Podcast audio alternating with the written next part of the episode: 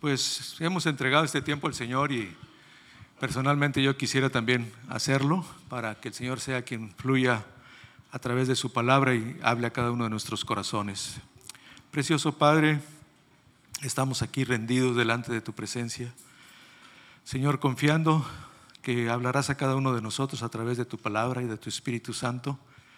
Te damos gracias porque en el fondo de tu corazón, Señor, es revelarte a nuestras vidas cada día que cada día te conozcamos más, que cada día nos enamoremos más de ti, que cada día podamos declarar tu nombre con autoridad, con denuedo, que cada día podamos alabar, bendecir tu nombre. Gracias porque nos das esta oportunidad de hacerlo como parte de tu cuerpo, como esta iglesia, esta parte de tu iglesia. Señor, aquí estamos rendidos a ti y confiamos que tu Espíritu Santo fluirá para compartirnos de tu corazón a través de tu palabra, de tu presencia misma. Gracias, Padre, porque eres bueno, eres fiel. Dios grande y maravilloso eres tú. Digno, digno de toda alabanza y toda adoración. Gracias, Padre. Amén. Bueno, pues eh, la semana pasada compartimos eh, acerca del señorío de nuestro Padre, del señorío de nuestro Señor Jesús. Y como título al tema podríamos, o le pusimos, o le declaramos como Él es Señor. Y para ello tratamos de sacar algunos, o la cantidad, o la mayor parte de los nombres con el que se conocen a nuestro Padre en el Antiguo Testamento y a nuestro Señor Jesús también en el Nuevo Testamento. Obviamente cada uno de estos nombres fueron buscados en la palabra y es muy probable que se nos hayan quedado algunos por ahí que no que no los eh, anotamos. Por lo cual el número que les dimos no queremos decirles que sea puntual y exacto y perfecto, pero debe andar muy próximo a lo que Dios se manifestó a su pueblo a través de tantas circunstancias, tantas situaciones que vivió desde que fue eh, fundada la humanidad, fue establecido el hombre, empieza él a manifestarse. Vimos cómo declara su nombre a Moisés diciendo que yo soy el que soy, es el que te habla y el que te envía, es el que te llama y es el que te lleva a hacer lo que te está pidiendo. Y de ahí se desprende muchos de los nombres o todos de los nombres que el pueblo declaraba y reconocía a nuestro Padre. Y lo hablábamos esto con el fin de conocer el señorío realmente del Dios a quien estamos alabando, a quien estamos sirviendo, en quien estamos creyendo, ¿verdad? Porque regularmente mencionábamos la palabra Señor, Señor en nuestras oraciones y lo declaramos y decimos y le hablamos de Señor, pero muchas veces perdemos la dimensión de la palabra y de la, la grandeza, la deidad, la majestuosidad de Dios a quien nos estamos refiriendo y con quien nos estamos comunicando. Y por eso fue que nació esta inquietud de poder compartir este tema. Igualmente lo hablamos con nuestro Señor Jesús, vimos todos los nombres que, que Él manifiesta y con el, que se le refieren también en el Nuevo Testamento, como él, aparece hablando también en gran parte de esos nombres, tomando esa palabra que usó nuestro Padre diciendo, yo soy el pan de vida, yo soy eh, el, el, camino, yo soy la verdad, yo soy, y anteponía ese nombre refiriéndose también lo que el Padre se había manifestado en él. Y esta es una realidad y es una verdad y lo vimos. Y vimos cómo eh, la, escritura declara en Colosenses 2, del 8 al 10, cómo declara que toda la plenitud de la deidad habita en nuestro Señor Jesucristo. Nuestro Padre le dio esa autoridad, esa capacidad, esa manifestación en Él de manifestarse plena y completamente a la humanidad a través de la, de la presencia natural o humana de nuestro Señor Jesús. Y bueno, yo quisiera que nos diéramos cuenta en tres nombres prácticamente cómo encierra parte de la grandeza de nuestro Dios, que es el Dios omnipotente, omnipresente y omnisciente. Estas características creo que pueden cubrir todo, toda la manifestación de nuestro Padre y de nuestro Señor Jesucristo. Pero muchas veces en nuestra capacidad intelectual o nuestra poca capacidad.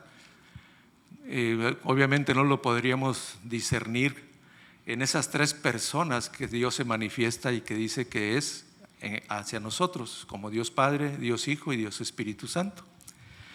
En esta ocasión quiero compartirles algo, algo de lo que es el Espíritu Santo y cómo es que eh, se manifiesta en nosotros y cómo es que Dios declara una parte importante que necesitamos tener claro y que muchas veces lo hemos preguntado, que Él dice que Él habita en cada uno de nosotros y entre nosotros.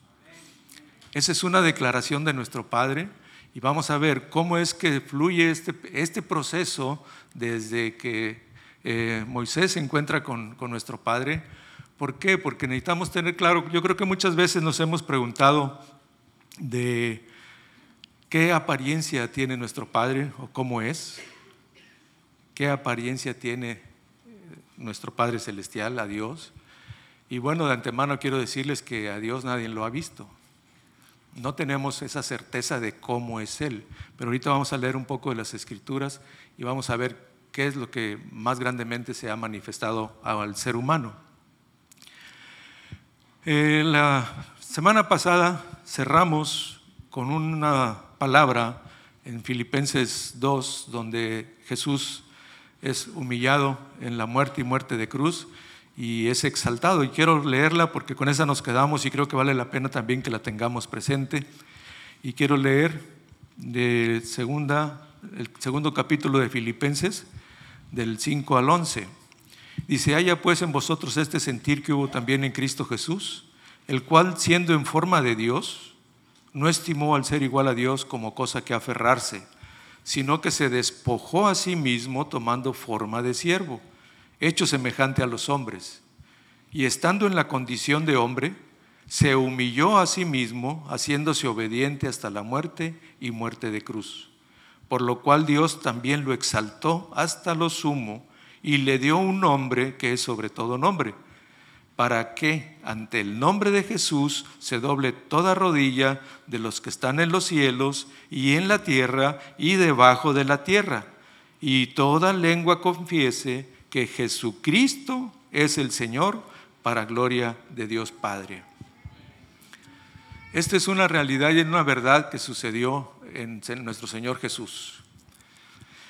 Pero con esa búsqueda de nosotros de querer saber o conocer cómo es nuestro Padre Celestial, muchas veces nos hacemos esas imágenes o esas suposiciones y la verdad que no es nada correcto esto.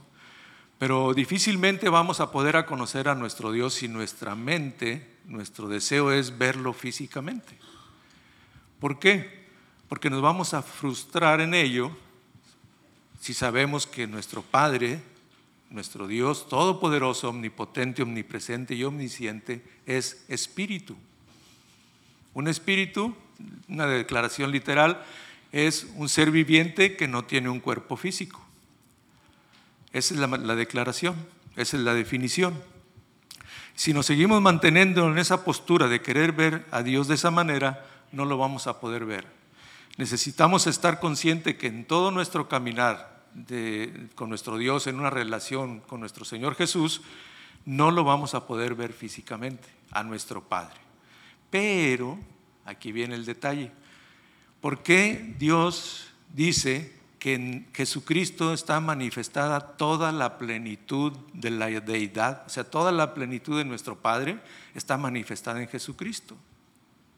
Bueno, porque también nos dimos cuenta, perdón, en uno de los pasajes que leímos de cómo pasó el nacimiento de nuestro Señor Jesús, nos dimos cuenta que María, estando dispuesta a obedecer a lo que, lo que el ángel estaba hablando y diciendo, se rinde a él y la palabra del ángel decía que ella, reconoce y dice, pero ¿cómo va a pasar esto?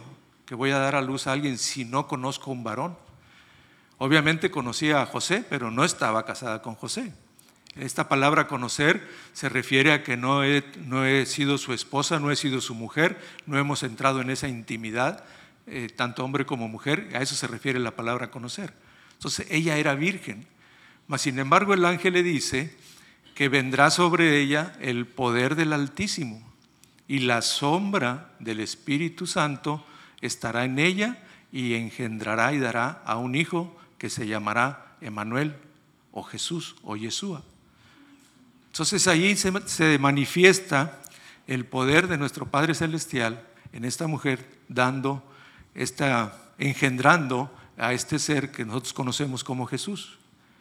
Y ahí es donde se manifiesta ya la deidad de nuestro Padre físicamente, corporalmente, en un hombre. Y yo creo que es muy fácil de nuestra parte poder identificar a nuestro Dios a través de Jesús. ¿Por qué? Porque fue un hombre que vino, que vivió entre nosotros, que murió, que tuvo sus tiempos de aprendizaje, que tuvo su tiempo de relación con sus padres, que estuvo enseñando, que estuvo haciendo milagros, sanando, enseñando a sus discípulos y tenemos su palabra escrita. Y eso lo podemos ver y tener y lo podemos percibir con nuestra capacidad de nuestra mente y podemos aceptarlo, sobre todo por esa obra maravillosa que hizo en la cruz que acabamos de cantar también hace rato, ¿verdad? Que Él se entregó, murió en la cruz, pero no quedó ahí. Fue sepultado, venció la muerte y resucitó al tercer día. No, no conforme en eso, se empieza a manifestar a sus discípulos y se dan cuenta de que es el Maestro, que es nuestro Señor Jesús resucitado, y empieza a hablar con ellos, empieza a comer con ellos, empieza a mostrar. Eh, hay por ahí alguien que estaba de una manera incrédula hasta que le pide que toque su costado y que toque sus, el hueco de sus manos para confirmar que realmente era el Maestro que había sido crucificado. Pero ese cuerpo era un cuerpo glorioso, no era el mismo cuerpo humano que eh, había manifestado cuando fue a la cruz. Y en ese cuerpo glorioso se manifestó a ellos de tal manera que inclusive estando ellos encerrados en un lugar, traspasa las paredes y se les presenta en medio de ellos diciéndoles, aquí estoy, pase a con ustedes. Y empieza a platicar con ellos. Y en ese impacto, pues de repente no lo conocen, ¿verdad? Hasta que le piden esas pruebas y se muestra a ellos. Y en esa resurrección era en un cuerpo glorioso, pero igual con, comiendo, bebiendo, estando físicamente visible, se manifiesta a sus discípulos y fue ascendido al cielo. Delante de ellos vieron esa ascensión, Él les bendice, les da una comisión y les da instrucciones de lo que han de hacer y por eso es que fue exaltado y glorificado hasta lo más alto por la obediencia y el sometimiento de nuestro Señor Jesús como ser humano a la voluntad de nuestro Padre como ser humano como tú y como yo. Y podríamos decir, bueno, es que él tenía más del espíritu que de lo humano, por eso es que pudo obedecer todo. Pues podríamos justificarnos nosotros de esa manera, ¿verdad? Porque es una realidad y es una verdad. Fue engendrado por el Espíritu Santo y claro que él tenía esa encomienda de obedecer al Padre, de someterse, de hacer su voluntad, aunque en el momento que llega a la cruz empieza con esa dificultad de decirle, Señor, si es posible que esto no suceda, Padre, que pase este trago amargo en mi vida.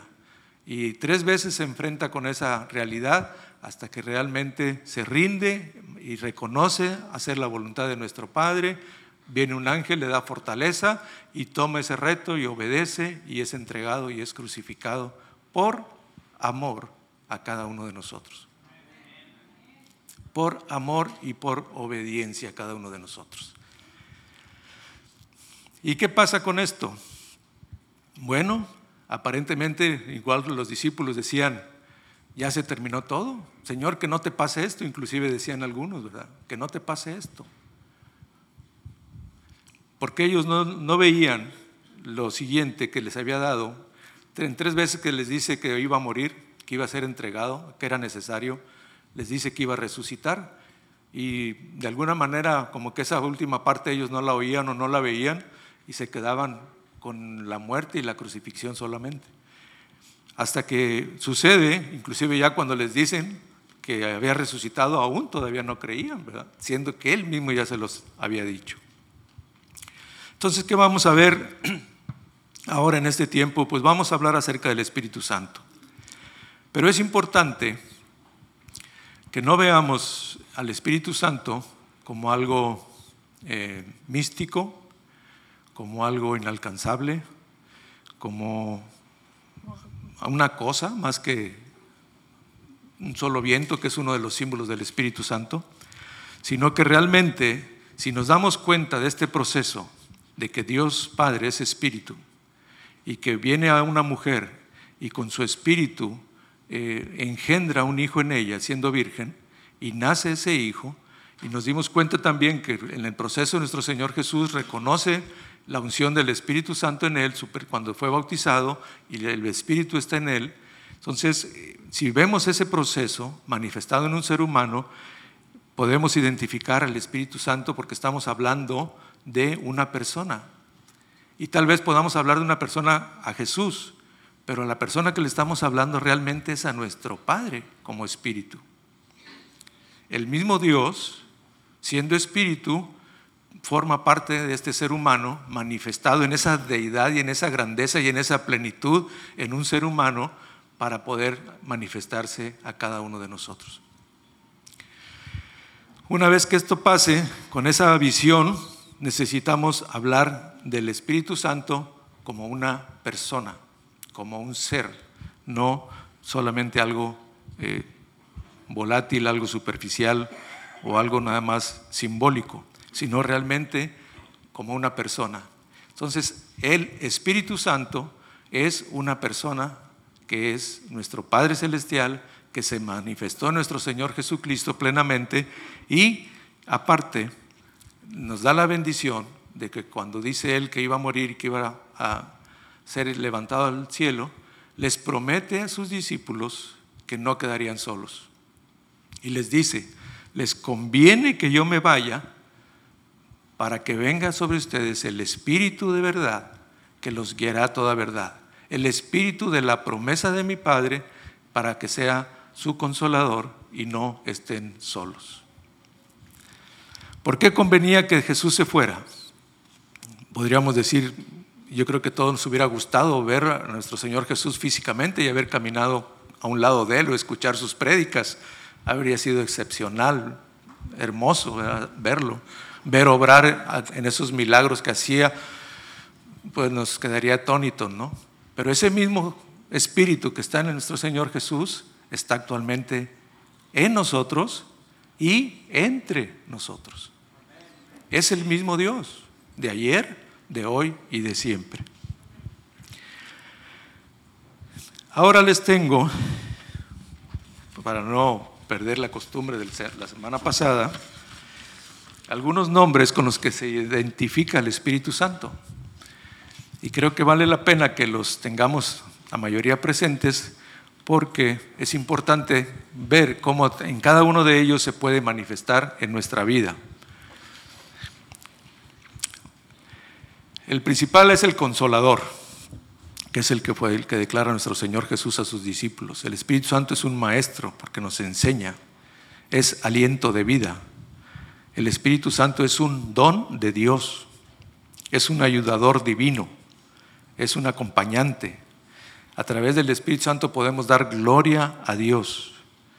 El Espíritu Santo convence al mundo de pecado, redarguye de pecado al creyente, intercede por cada uno de nosotros, nos guía, nos inspira, nos alienta, nos enseña nos recuerda la palabra de nuestro Señor, testifica de nuestro Señor Jesús, engendra, crea, resucita, sana, santifica, comunica, unge, da vista, interpreta, sella, abriendo y cerrando puertas también, envía, exhorta, anima, instruye, reparte, capacita, traslada y también nos prohíbe.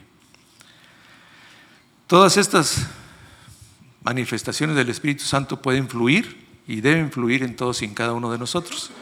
Hay una parte importante, si se dan cuenta aquí, no estamos hablando del fruto del Espíritu. Esa es otra cosa que ahorita vamos a tocar. En Juan 14, del 1 al 11, me gustaría que leyéramos si lo pueden poner, por favor.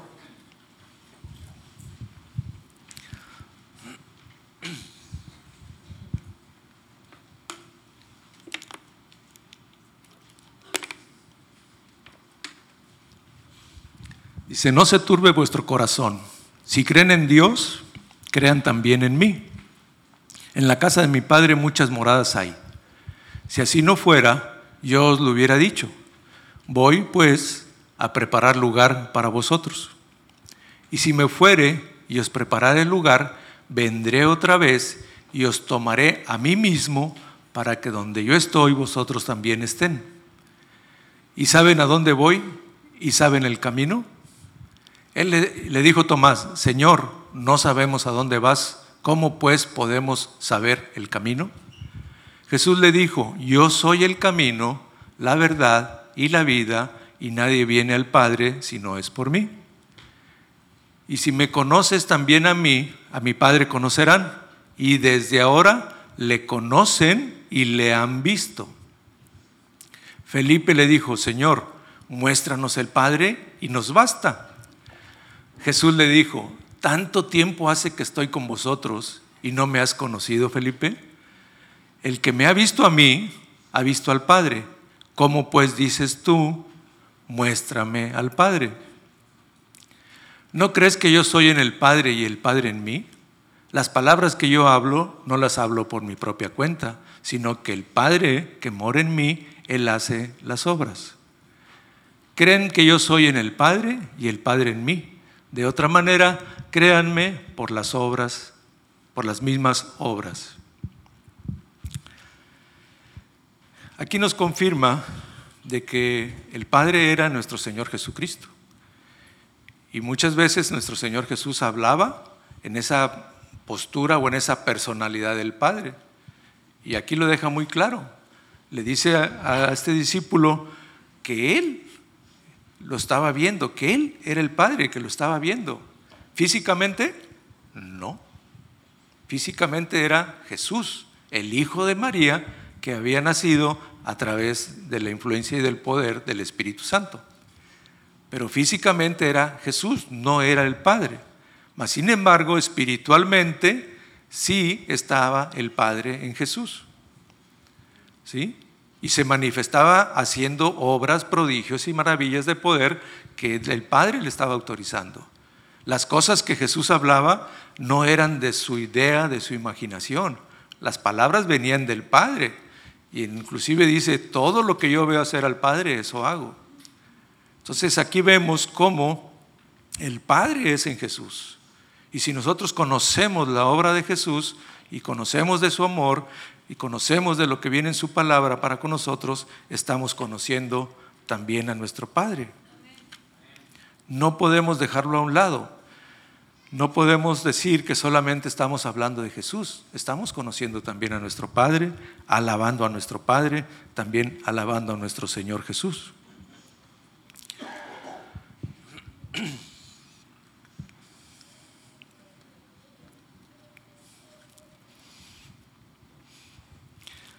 En otras partes también se conoce al Espíritu Santo como el Espíritu de Dios, el Espíritu de Cristo, el Espíritu de su Hijo.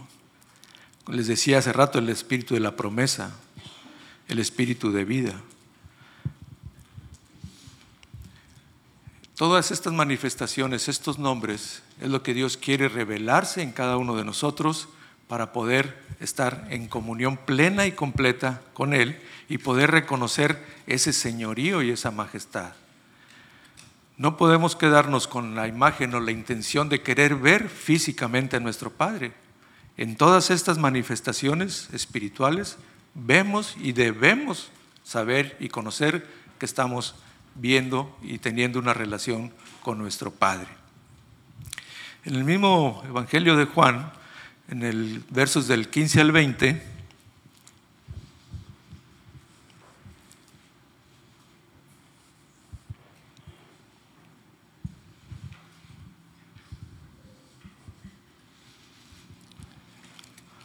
¿Ya? Dice, si me amas, guarda mis mandamientos. Y yo rogaré al Padre y os dará otro consolador para que esté con vosotros para siempre. Es importante que lo tengamos claro, que estará con nosotros para siempre.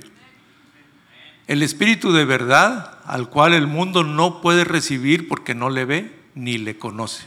pero vosotros le conocen porque mora con vosotros y estará en vosotros. Es lo que les decía ahorita. Con nosotros, mora con nosotros y en entre nosotros, ¿verdad? Y no los dejaré huérfanos, vendré a ustedes. Todavía un poco y el mundo no me verá más, pero vosotros me veréis porque yo vivo. Vosotros también viviréis.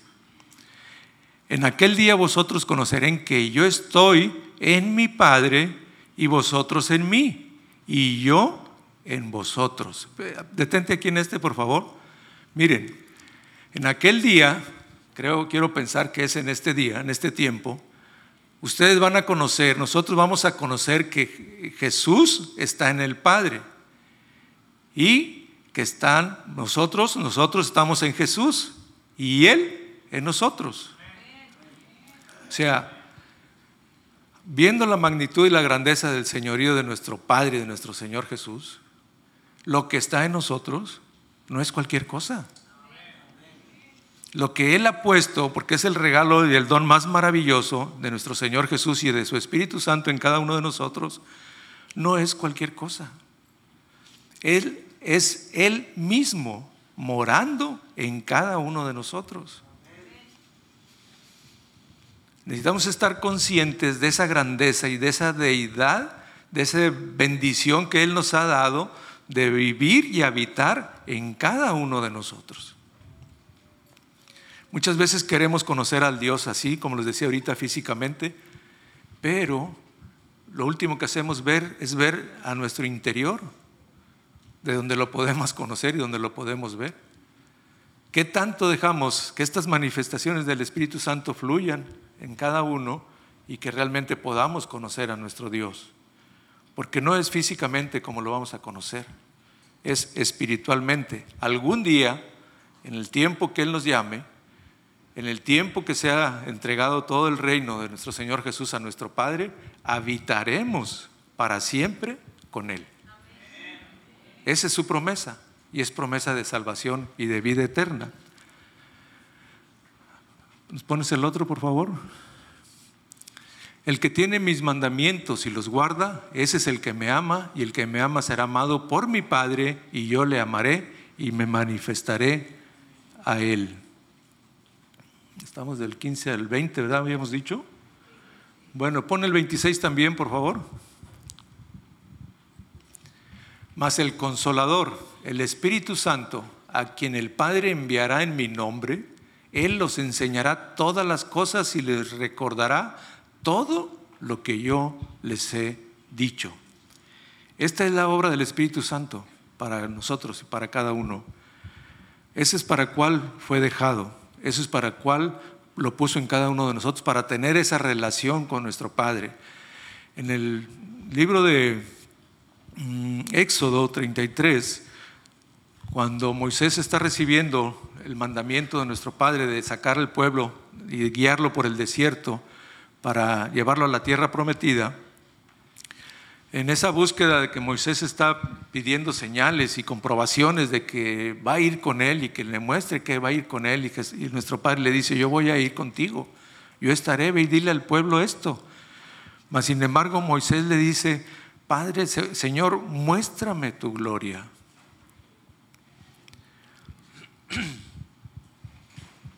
Y en ese tiempo nuestro Padre le concede y le dice, voy a pasar delante de ti, pero no me podrás ver. Te pondré mi mano y en esta hendidura de la peña en la que estás te pondré y cuando yo haya pasado verás mi espalda o verás la parte de atrás. ¿Por qué? Porque delante de nuestro Padre, en esa magnitud de grandeza, de deidad, de señorío, de pureza, nosotros como seres humanos, nadie podríamos estar delante de Él. Ni uno solo, ni uno solo. Pero en el gran amor y misericordia de nuestro Padre, tuvo a bien manifestarse en un ser humano como tú y como yo, en nuestro Señor Jesucristo, para que lo pudiéramos conocer, para que pudiéramos ver su deidad, su grandeza y su majestad. conocer lo que hay en el fondo de su corazón, conocer lo que Él quiere de nosotros, lo que Él desea de cada uno de nosotros, y nos permitió ese tiempo nuestro Señor Jesús para que pudiera darnos esa enseñanza, poder mostrarnos a nuestro Padre, morir y fuera necesario que Él muriera, ¿para qué? Para que esa otra característica de nuestro Padre, de ser omnipresente, se pueda cumplir en cada uno de nosotros. Yo creo que todos lo sabemos y se lo recuerdo. Dios no solamente está aquí con nosotros, su Espíritu Santo no solamente está aquí con nosotros, se los he dicho ahorita, está en nosotros. A la hora que termine este servicio y tú sales, no se queda el Espíritu Santo aquí, se va contigo, está contigo. Él te guía, Él te enseña, Él te redarguye, Él te muestra, Él te recuerda la palabra. Él está contigo en todo momento y en todo lugar. Él te consuela, Él nos exhorta, Él nos da vida. Por Él podemos decirle también, precioso Padre, Abba Padre. No es por nosotros, no es por nuestras buenas conductas y nuestras buenas intenciones. Y esto pasa cuando nosotros reconocemos ese señorío de Jesús y de esa obra maravillosa que Él hizo por amor, donde ha sido muerto, donde ha sido crucificado y ha resucitado y ha derramado su sangre por amor a mí.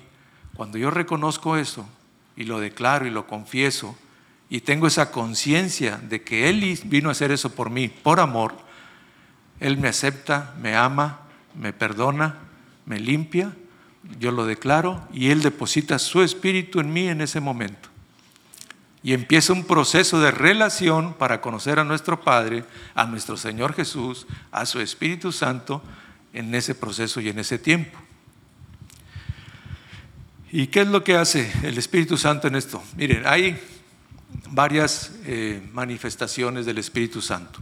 Eh, mencioné sus nombres y manifestaciones, pero hay áreas, por ejemplo, eh, dice la palabra que hay muchos ministerios, muchas formas de servir. Ahorita mencionábamos uno, el de los niños, y es una bendición poder ser instrumento en manos del Señor en compartir la palabra para sembrarla en esos pequeños, porque confiamos que cuando ellos sean grandes no se apartarán de la verdad que han conocido a través de este tiempo que se les ha enseñado la palabra y que se ha sembrado y que su tiempo dará fruto para gloria de nuestro Señor.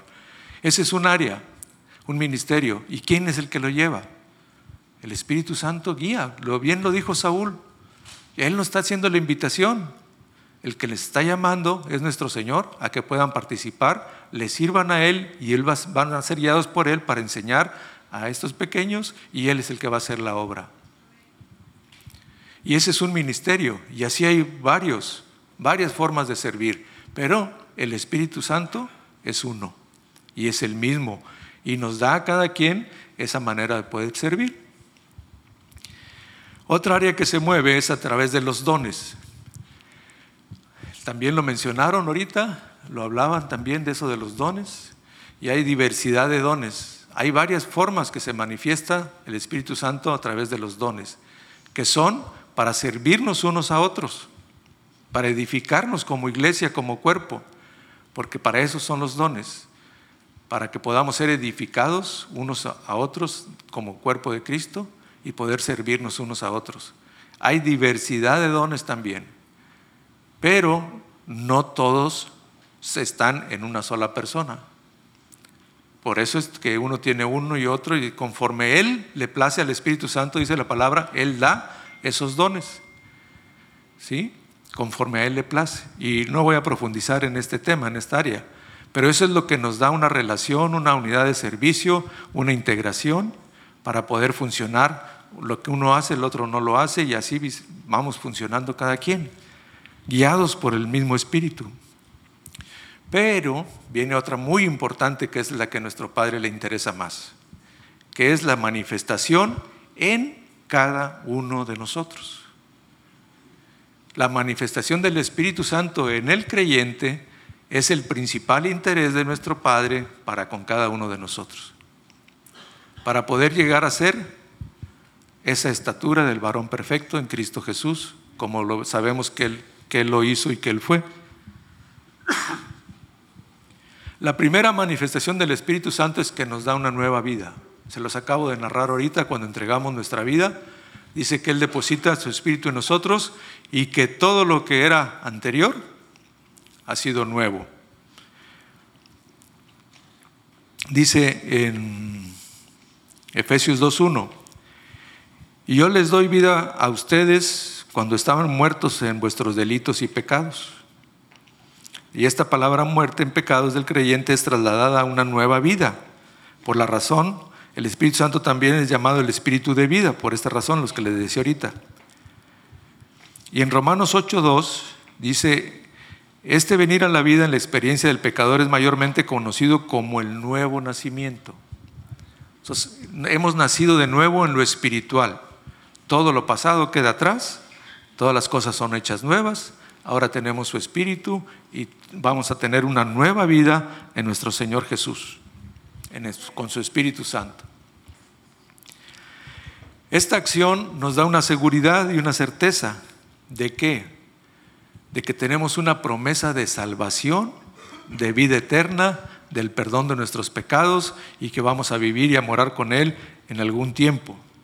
En, la epístola de los romanos dice, porque todos los que son guiados por el Espíritu de Dios, estos son hijos de Dios, pero no, porque no habían resucitado, porque no han recibido el espíritu de esclavitud para estar otra vez en temor, sino que habéis recibido el espíritu de adopción, por lo cual clamamos, Abba Padre. El mismo espíritu da testimonio a nuestro espíritu de que somos hijos de Dios. Romanos 8, 14 al 16. Ese mismo espíritu que, nos dejó y que puso y sembró en nosotros, nos da esa certeza, esa seguridad, ese testimonio de que somos hijos de Dios, que tenemos vida eterna por Él, prometida por Él, y que vamos a estar, aunque muramos físicamente, en algún tiempo vamos a estar disfrutando de su presencia y de su vida eterna.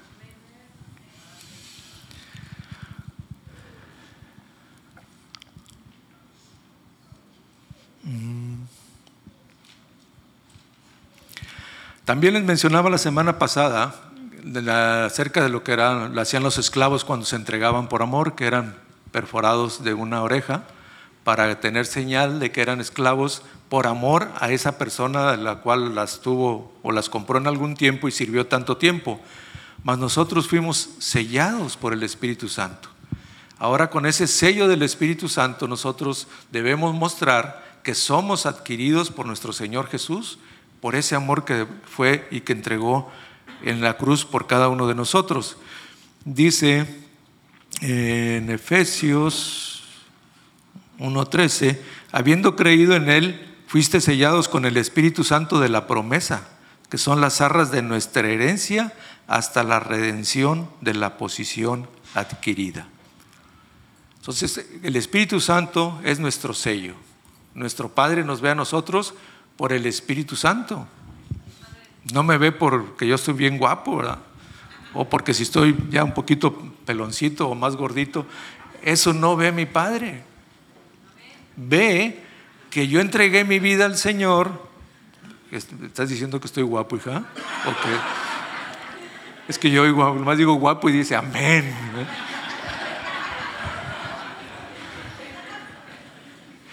No es por eso que nuestros padres nos ve así. Nos ve porque rendimos nuestra vida a nuestro Señor y le estoy pidiendo que Él sea. Estoy reconociendo esa obra que declaramos y cantamos ahorita que vivió en la cruz. Estoy reconociendo que Él lo hizo por amor a mí y eso es lo que me da esa característica, esa bendición, ese privilegio de ser llamado hijo de Dios. Y ese sello lo pone Él en mí. Entonces ahora Él me ve a través de ese sello. No me ve, como les digo, por mis características personales. ¿Qué es lo que hace el Espíritu Santo también en nosotros? Voy a mencionar algunas de las actividades o de las manifestaciones del Espíritu Santo en nosotros, en nuestro carácter, en nuestro temperamento. Nos da discernimiento espiritual también y nos capacita para discernir la verdad. les voy a contar algo que nos pasó anoche, ayer en la tarde, me pasó a mí más bien, no, no a, mi, a mi esposa no. Bueno, sí también fue, tuvo consecuencia. Pero El discernimiento espiritual que el Señor nos da es para identificar lo que hacemos equivocado cuando estamos haciendo algo mal. Y muchas veces no nos damos cuenta. En nuestra naturaleza es difícil verlo, porque nuestra naturaleza lo que hace es justificarnos, es hacernos sentir bien, decir que tenemos la razón, pensar que no hicimos nada malo. Y regularmente me dice mi esposa así porque eh, batallo muchas veces para identificar cuando hago algo mal en contra de ella y sobre todo cuando ella ha sido afectada. En, nuestra casa, que es su casa, teníamos un problema en, la cocina con un apagador. Eh, yo creo que tenía falso contacto en su fabricación. Yo creo por dentro estaba un poco mal porque le aplanábamos y empezaba hacer un ruidito y se oía ahí como que estaba vibrando, como que la corriente estaba saltando, algo así. Y tenía tiempo que ya estaba y no lo habíamos cambiado. De repente se apagaba solo y aunque estaba prendido. Y, ayer me, recuerda mi esposa por un mensaje, ya ven que esos mensajes son muy buenos. Oye, tráete, el, tráete el, el, apagador para que lo puedas cambiar. Y sí, ya tenía en mente hacerlo. Obviamente eso no me molestó porque dije, ya lo iba a comprar. Que, que me recuerde, ya lo iba a comprar. Y bueno, llego a la ferretería y lo compro y veo cuáles y me gustan unos más modernos. El que tenemos en casa pues tendrá ya como treinta y tantos años. Un, modelo un poco reciente, ¿verdad? Yo creo que desde los cambiamos salen esos contactos. Y dejen tú ustedes eso, el contacto a lo mejor alguna vez lo cambiamos, pero yo creo que lo pusimos igual que el anterior. Pero el alambrado de la casa Ahora se utilizan cables, que son varias fibras delgaditas, ¿verdad? Que hacen el cable grueso y, es lo que se utiliza. El que tenemos todavía es alambre, de ese, una sola pieza de ese gruesecito y es duro para poderlo meter en las cajas. Bueno, pues se me ocurrió comprar un contacto pues más moderno. Dije, vamos a empezar a modernizar la casa con un contacto. con un apagador. Y pues ya ven que vienen unas placotas grandotas con, los, con las teclas así grandotas para que se vean bien bonitos. Y que compro uno. Dije, este mero lo voy a poner. Viene en una bolsita, no se ve en la forma que traen adentro. Dije yo, este queda, ¿verdad? Todos son estándar. Yo voy y lo pongo. Pues sí llegué y con toda la intención de ponerlo, desconecté la corriente y empecé a cambiarlo. Y este, pues la primera prueba que hice antes de instalarlo, ¿qué creen? No prendió. No funcionó. Dije, ah, no, ya sé qué es. Y llega mi esposa y me empieza a ofrecer ayuda, ¿verdad? Le dije, no, ahorita mira, es así, es así, es así, porque ella le encantan también las cuestiones manuales de la casa y también de repente veo que ya cambió un contacto, puso una cosa ahí también, agujeró con, ahí para colgar algo con el taladro. Y, bueno, eh, entonces empiezo y no prendió, pues lo quito otra vez, le pongo la conexión que era correcta y lo prendo antes de armar y funciona. Y ya prende uno, son dos apagadores, uno que da al patio y el de la cocina. Ok, no, pues ya, ya quedó. Y a la hora de meter ese apagador, ¿dónde creen que iba a entrar las cajotes que traen atrás en las cajitas chiquitas de los contactos anteriores? Pues nada, estoy batalle, batalle, batalle. Y llega nuevamente mi esposa amada. ¿Te puedo ayudar en algo? No, mi espérame, ya ahorita, mira, lo voy a poner y le empiezo a meter y se está pegando ahí en la esquina. Le digo, déjame hacer las cosas.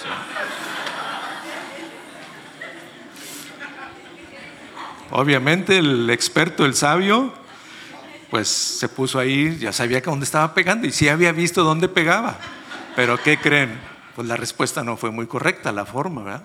Y yo seguía haciendo. Total que discretamente dejó el teléfono celular porque estábamos enfocándonos con el teléfono porque no había luz ahí. Y va y se pone a hacer otra cosa y yo sigo. Y yo batallé, batallé, batallé hasta que lo pude meter. Y así quedó. ¿Ustedes creen que me redargulló el Espíritu Santo? No. Hasta ahorita en la mañana me dice mi esposa, oye, eh, ¿cómo estás? Digo, bien. ¿Y tu conciencia? Pues bien. Bien, digo, bien. Se me queda viendo, ¿en serio? Digo, sí. Obviamente no me di cuenta que, bueno, a lo mejor sí me di cuenta que le hablé mal, pero nunca le dije perdóname ni nada. Pero gracias a Dios me dio oportunidad ahorita en la mañana de poderle decir, ¿sabes qué? Perdóname, porque ella ve orgullo en mí. Le dije, no estaba orgulloso, hombre, estaba desesperado porque no lo podía meter. Estaba tardándome mucho y no lo podía meter. Pero miren, la esencia es que el Espíritu Santo nos redarguye. Si yo no me di cuenta, porque me puse, yo andaba en mis mentes y en mis cosas, obviamente faltaban cuarto para las cinco, Julio, ¿tú crees que iba a pasar? Si no acababa, pues no iba a poder ver el juego, ¿verdad? Y jugar al Cruz Azul. Bueno, pero a lo que voy es que eh, ella me decía ahorita en la mañana, es que yo quiero ayudarte. Y sí, yo entiendo que las esposas tienen una función de ayuda idónea. Pero miren, fue más importante que me hiciera ver lo que hice equivocado espiritual que haberme ayudado a cambiar ese contacto. Esa ayuda física, muchas veces varones, nosotros no la necesitamos de las mujeres, pero la ayuda espiritual es mucho más importante y fue para lo que Dios las puso como ayuda a nuestras vidas. Podamos discernir juntos lo espiritual que quiere afectar a nuestra relación y especialmente lo personal que pueda afectarnos como esposo y esposa. El Espíritu Santo nos da discernimiento y a ella, pues obviamente de alguna manera se sintió mal porque le, a lo mejor hablé fuerte o el tono que lo dije que me dejara hacer las cosas, pues no fue el correcto y se pudo haber afectado, o se afectó porque me decía en la mañana que, acerca de mi conciencia, que estaba tranquila y en paz, porque yo no había alcanzado a distinguir eso. Entonces el Espíritu Santo nos habla, nos discierne, nos dice qué es lo que está haciendo, estamos haciendo equivocados, pero no es para condenarnos, es para liberarnos, es para sanarnos, es para poder estar en paz ciertamente con Él y poder continuar ese proceso de santificación que Él quiere hacer en cada uno de nosotros. La santificación no es porque tengamos un ministerio grandísimo, no es porque tengamos mucha gente que nos esté escuchando predicar la palabra. Esa, la santificación no viene de cómo estamos fluyendo en lo ministerial que les decía ahorita, o en el don que Dios me dio, sino en mi interior cómo está fluyendo y yo me estoy dejando y rindiendo al Espíritu Santo que haga la obra en mí. Esa es la bendición y esa es la santificación que Dios quiere para nosotros. Y aquí es donde les mencionaba que se manifiesta el fruto del Espíritu Santo en nosotros.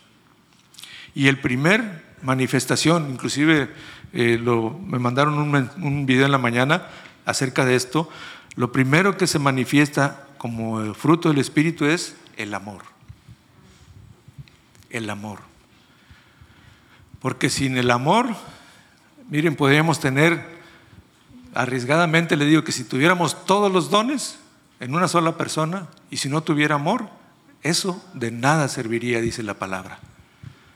¿De qué serviría tener la elocuencia, la predicación, el hacer, el dar, el tener, el compartir, el enseñar tanto que podemos hacer pero si no hay amor, de nada sirve. Entonces la manifestación del Espíritu Santo en nuestra vida es santificarnos individualmente para que se pueda mostrar nuestro Señor Jesús y se pueda ver ese sello que Él nos puso en cada uno de nosotros. Y ese sello se manifiesta con amor, con gozo, con paz, con paciencia, con benignidad, con bondad, con fe, con mansedumbre y con templanza.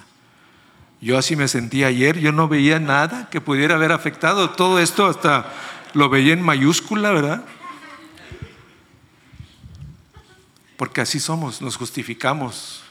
No, no, no, dejamos pasar por alto muchas cosas y no ponemos atención a lo que Dios nos está hablando. Pero recordemos que Él es Señor. Él es Señor. Y a Él es al que rendimos nuestra vida y debemos ser guiados por Él. Otra parte muy importante que necesitamos estar conscientes de la manifestación del Espíritu Santo es del poder que hay en Él. Y el principal poder que manifestó el Espíritu Santo fue en resucitar a nuestro Señor Jesús de la muerte a vida. Dice en Romanos 8.1, 8.11, y el espíritu de aquel que levantó de los muertos a Jesús. ¿Cuál espíritu? El Espíritu Santo, el Espíritu de Dios.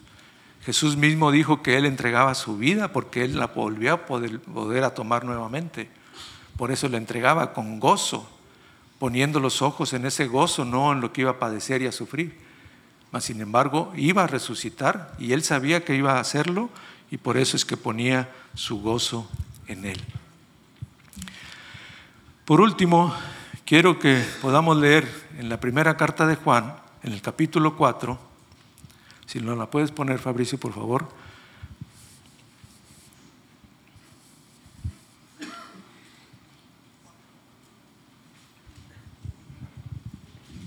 Primera de Juan, no en el Evangelio, sino en la primera carta de Juan, el capítulo 4. Primeramente vamos a ver el verso 2. Dice, en esto conocemos el Espíritu de Dios. Todo espíritu que confiesa que Jesucristo ha venido en carne es de Dios.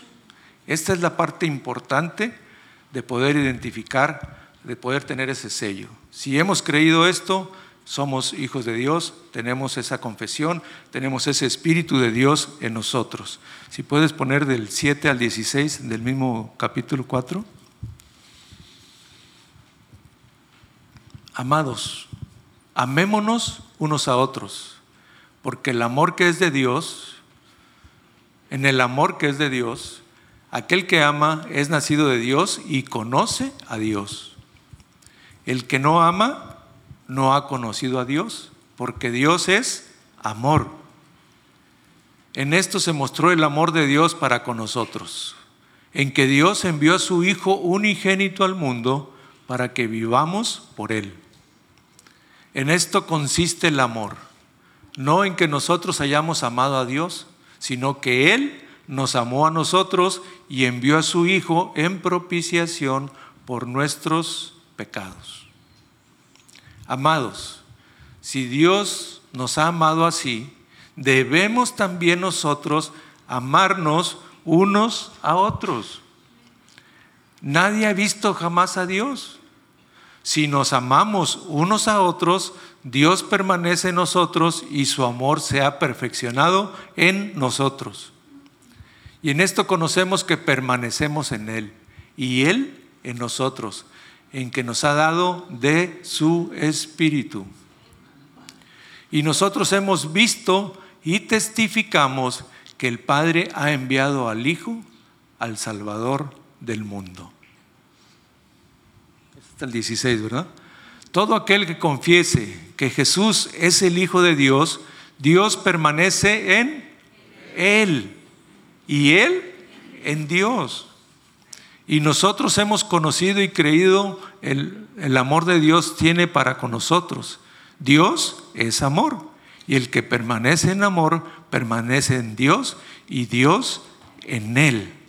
Miren, aquí está descrito la grandeza y la importancia de lo que Dios ha puesto en nosotros. Él mismo, el Señor del que estamos hablando, vive en cada uno de nosotros. Él se ha depositado en cada uno de nosotros. Ese Dios omnipotente, omnisciente, omnipresente, vive en cada uno de nosotros. Aclaro, nosotros no somos Dios. Nosotros no somos Dios. En Jesús, hombre humano, se manifestó la deidad de Dios. ¿Quieres que se manifieste la deidad de Dios en tu vida? Fluyamos con el sello del Espíritu Santo día a día. No estoy hablando de perfección, no estoy hablando de andar volando eh, sobre el piso, sino de reconocer el señorío de quien Dios servimos, de cuál Dios alabamos, de cuál Dios estamos reconociendo que vive en cada uno de nosotros. ¿Puedes poner capítulo 5 del 6 al 12, Fabricio, de 1 de Juan?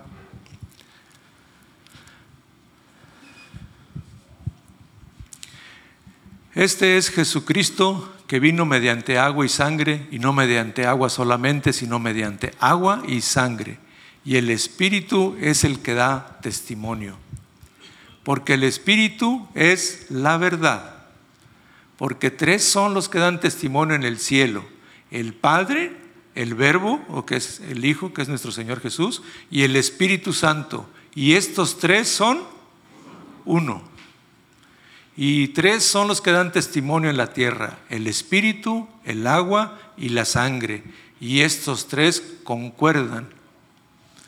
Si recibimos el testimonio de los hombres, mayor es el testimonio de Dios, porque este es el testimonio con que Dios ha testificado acerca de su Hijo. El que cree en el Hijo de Dios tiene el testimonio en sí mismo.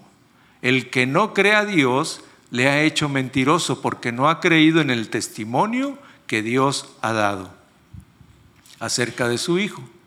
Y este es el testimonio que Dios nos ha dado, que Dios nos ha dado vida eterna y esta vida está en su Hijo. El que tiene al Hijo tiene la vida. El que no tiene al Hijo de Dios no tiene la vida.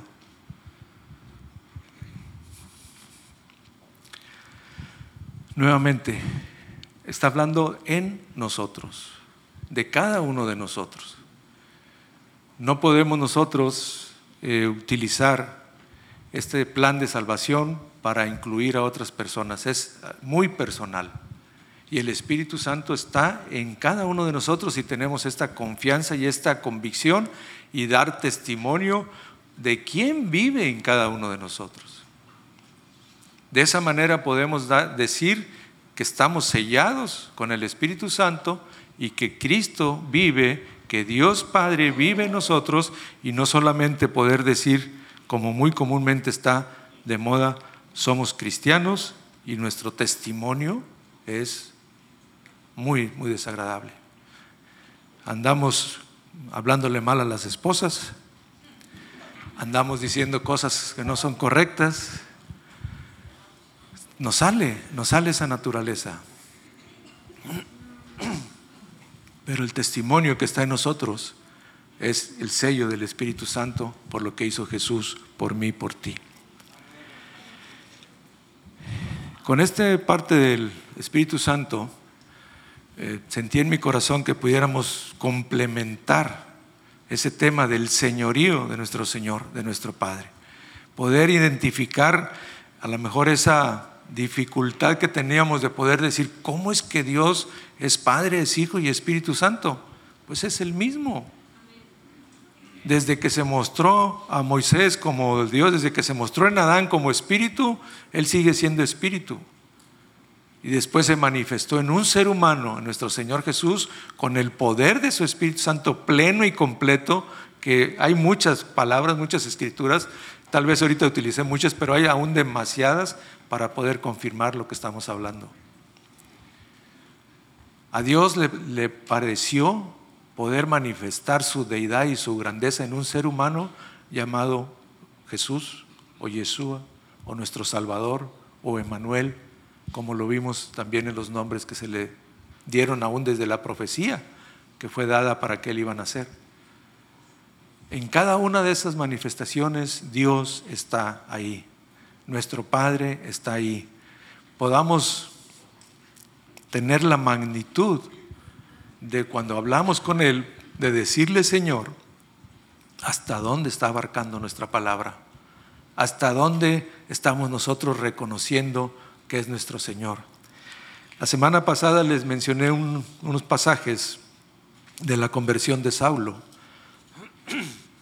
cómo él le reconoce Señor y desde que se manifiesta esa luz le pregunta, Señor, ¿quién eres? Y luego le dice, Señor, ¿qué quieres que haga? Y fue y obedeció lo que Dios le dice. Y aparece otro personaje que es Ananías, que también conocía al Señor, y el Señor se manifiesta a él y empieza a decirle qué es lo que vaya a hacer, y empieza a dudar hasta que obedece y va. Y lo que hace en la oración es traer sanidad a Saulo de sus ojos, porque le recobra la vista, pero a la, misma vez que eso sucede, le declara la llenura del Espíritu Santo en Saulo. ¿Y cuál es el fin y el propósito? Miren, nosotros no tenemos la idea ni la dimensión de cuánto Dios va a hacer con cada uno de nosotros a través de la obediencia a nuestro Señor en el poder de su Espíritu Santo. Tal vez Ananías Ahí la escritura dice que nomás oró por Saulo y lo bendijo, lo sanó y fue lleno del Espíritu Santo porque impuso sus manos en él. Pero lo importante fue la obediencia de nuestro Padre. ¿Qué fue lo que hizo Saulo? También obedeció lo que le pidió nuestro Señor Jesús, fue a ese lugar, esperó a que llegara Ananías y después conocemos también lo que fue utilizado Saulo, ya cambiando su nombre a Pablo, para la obra y para el reino, tanto que dejó la inspiración de la palabra en el Espíritu Santo. Esa es otra de las características del Espíritu Santo, que es el inspirador de la palabra de escrita que nuestro Padre nos ha dejado. Yo te invito a que reflexiones, a que reflexionemos en esa importancia de poder reconocer el señorío de nuestro Padre, de nuestro Señor Jesús, del Espíritu Santo en cada uno de nosotros. Que podamos ser obedientes a lo que nos esté poniendo y que podamos obedecer, guiados por Él en las áreas que nos esté poniendo a servir. Primeramente como familia, como hijos, como padres, como esposos, en, en la congregación, en el servicio que nos da a través de los dones y en todo lugar donde estemos testificando de quién es nuestro Señor y qué es lo que ha puesto en nuestra vida. Esa grandeza y esa majestad en cada uno de nosotros lo ha puesto Él, porque así le ha placido solamente por amor a cada uno de nosotros. Y no llegar a ser consumidos por Él cuando estemos en su presencia. Esa es la parte importante del interés de Él que tiene Él para estar en comunión con nosotros. Porque si no hubiera sucedido este proceso de Jesús y del Espíritu Santo, no tendríamos acceso al Padre. Lo que Jesús hizo también fue manifestado físicamente, se rompió el velo del santuario, del templo donde estaba solamente reservado para la presencia del Señor y Él nos abrió el camino para poder venir a Él con libertad. Porque por Él somos justificados delante de Dios, por esa sangre que Él derramó no por mis buenas obras, no por lo guapo que esté, como les decía ahorita, ¿verdad? No, no, no, no. Es por la obra maravillosa de nuestro Señor Jesús que podemos venir al Padre sin ser consumidos por Él.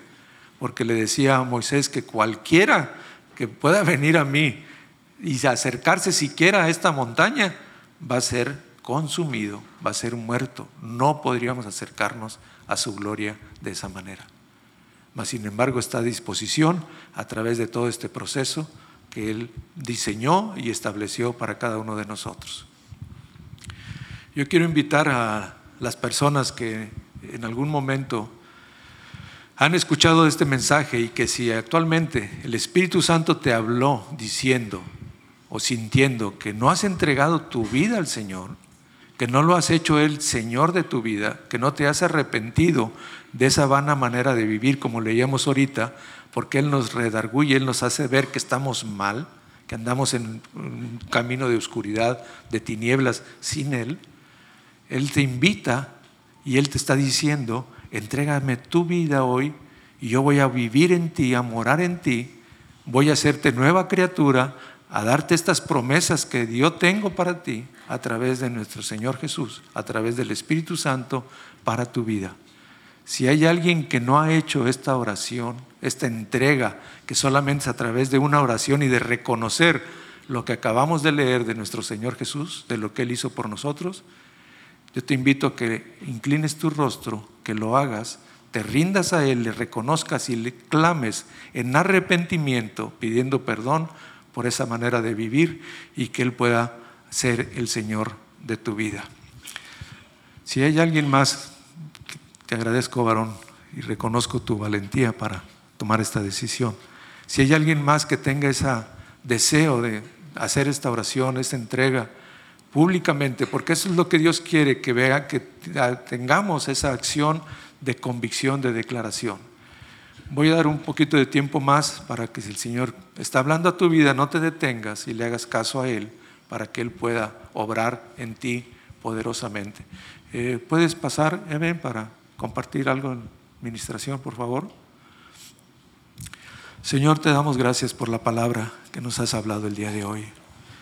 Reconocemos, Señor, que eres grande y poderoso y que nos has dejado este acceso a, a, ti, Señor, a través de nuestro Señor Jesús y del poder de tu Espíritu Santo. Te doy gracias, Señor, porque tú has puesto este camino y has preparado esta verdad para poder ser llamados tus hijos a través de él. Gracias, Padre, porque eres bueno y eres fiel. Gracias, Señor. Bendito es tu nombre por siempre. Gracias, Señor. Si alguien puede ayudar para pasar también a orar por sus hermanos.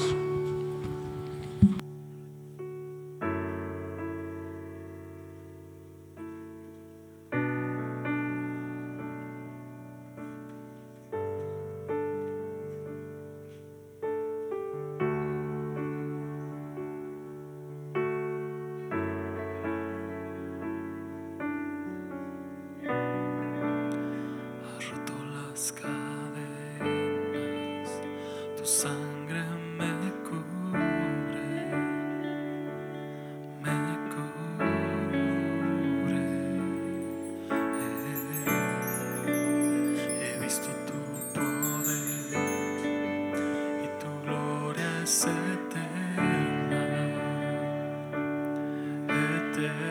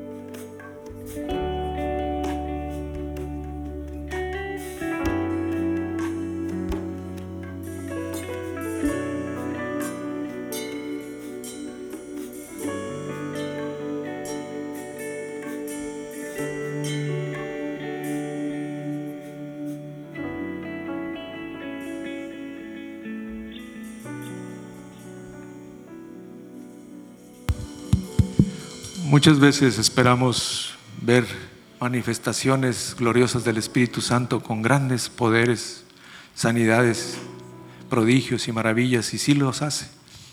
Él tiene el poder para eso, tanto que leímos ahorita y reconocemos que a través del poder del Espíritu Santo fue que nuestro Señor Jesús resucitó.